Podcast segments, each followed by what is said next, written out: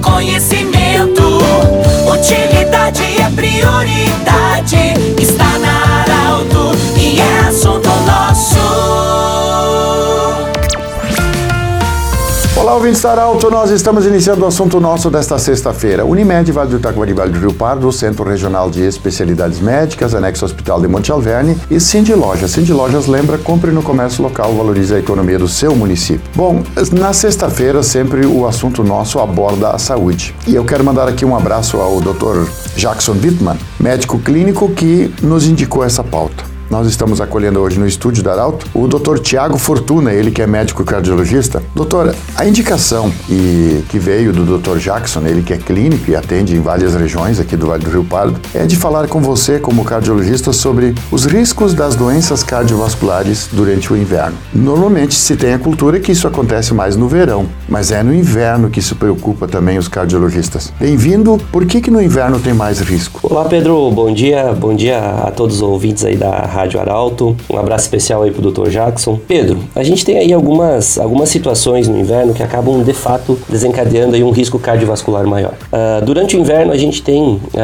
uma necessidade por fisiologia de fazer com que os nossos membros inferiores, as pernas, os braços, façam vasoconstrição para proteger o corpo da perda de calor. Nos dias frios, o nosso corpo fisiologicamente, de forma intencional, ele acaba fazendo essa vasoconstrição para proteger a perda de calor. Só que essa forma fisiológica lógica de prevenir a perda de calor favorece com que a gente tenha aí picos hipertensivos, o vaso se torna mais rígido e o coração, nesse momento, ele acaba tendo que fazer uma necessidade, necessariamente maior força. Essa necessidade de fazer mais força faz com que ele tenha aí picos hipertensivos. O próprio vasoconstrição aí favorece com que a gente venha a ter aí então os eventos mais comuns, que é o infarto, o AVC e as isquemias. Os próprios vasos do coração no inverno, eles acabam tendo uma predisposição maior a fazer essa vasoconstrição. Então, se a gente pegar aí um coração que vinha mais ou menos no inverno, ele acaba sofrendo mais com isso e aí sim acaba tendo essa, esse risco maior de eventos isquêmicos. Somado a isso também, Pedro, tem o fato de que no inverno a gente acaba tendo aí uma, uma obrigatoriamente, ou em regra,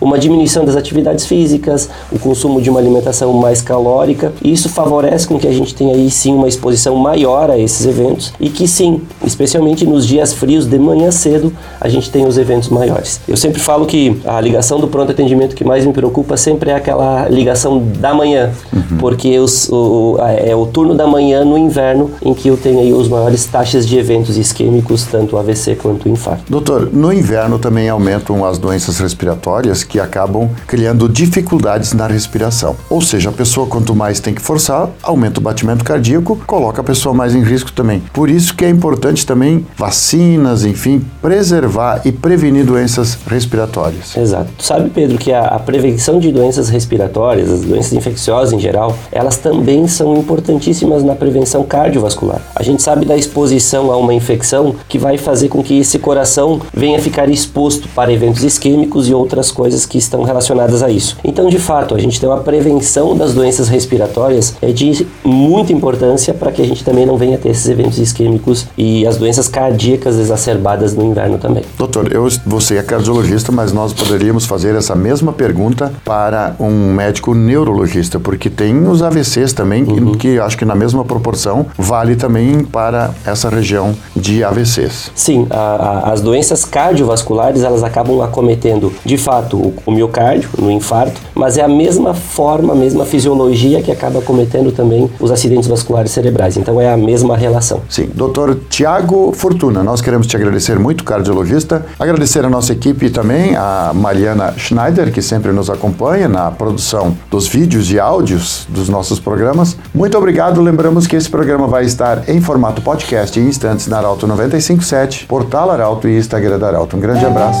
e até segunda-feira. Bom final de semana. Tchau, tchau. De interesse da comunidade, informação gerando conhecimento, utilidade é prioridade